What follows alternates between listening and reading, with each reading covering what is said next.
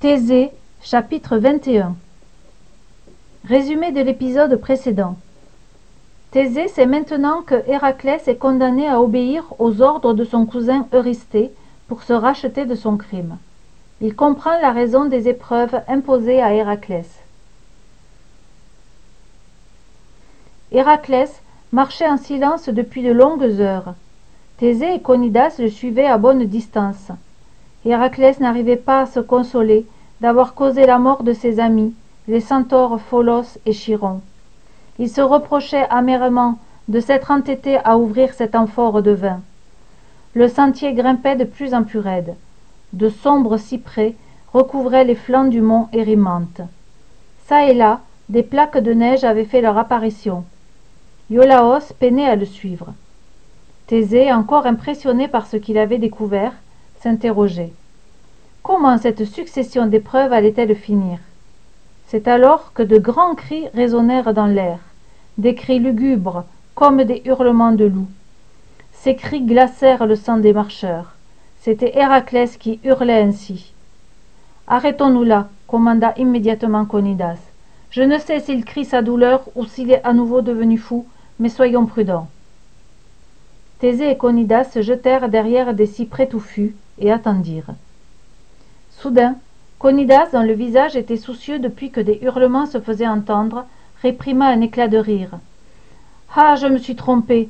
Cette fois, Héraclès a essayé d'être malin. Il espère, grâce à ses cris, faire sortir des fourrés le sanglier qu'il a pour mission de capturer. À peine Conidas avait-il prononcé ces mots que la bête sauvage, aux longs poils et aux défenses immenses et pointues, surgit effectivement. Héraclès la poursuivit en hurlant. Le sanglier courut en zigzagant en direction des cyprès derrière lesquels Thésée et Conidas étaient cachés. Thésée serra très fort la main de Conidas en retenant son souffle. Le monstre allait-il foncer dessus?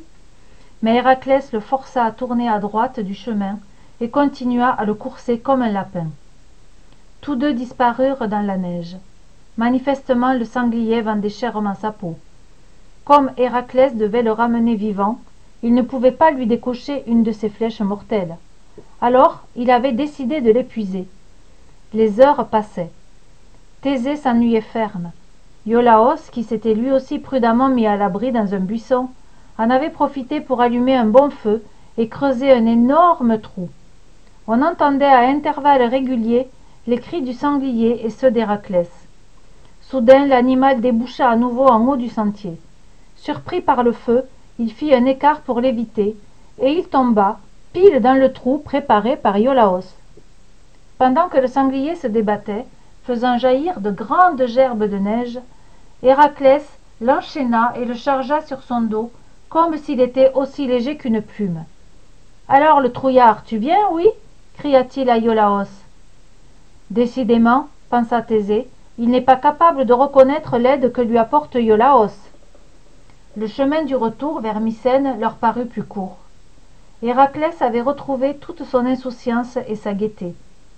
Il portait toujours l'énorme bête sauvage enchaînée à son dos autant dire qu'il ne, ne passait pas inaperçu.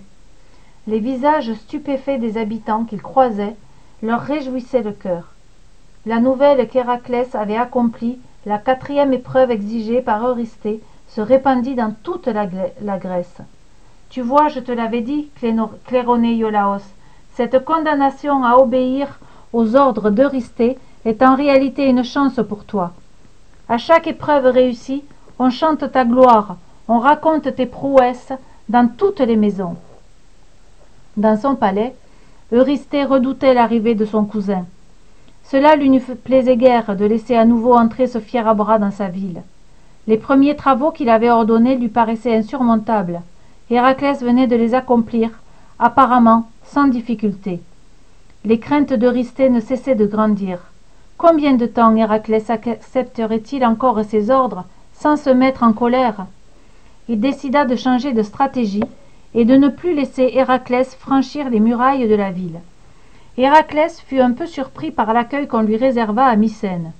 Il jeta le sanglier d'érymanthe ligoté au pied des murailles et attendit. Eurysthée s'était à nouveau mis à l'abri dans son vase en bronze mais il l'avait fait porter au sommet des murailles. Craignant pour sa vie il ne sortit même pas la tête du vase et se contenta de donner des ordres à travers la paroi. Un de ses conseillers posait l'oreille contre le vase et répétait d'une voix forte les mots prononcés par héraclès riait à gorge déployée devant le ridicule de la scène. Le conseiller un peu honteux annonça. Le roi eurysthée t'ordonne d'aller débarrasser le lac stymphale des oiseaux monstrueux qui y sévissent. Héraclès fit un effort pour reprendre son sérieux haussa les épaules et tourna les talons. On y va nous aussi? chuchota thésée. Conidas hésita ah, peut-être en as-tu assez vu. Thésée fronça les sourcils. Pourquoi est-ce si périlleux? Oh plus que tu ne le crois répondit Conidas. À suivre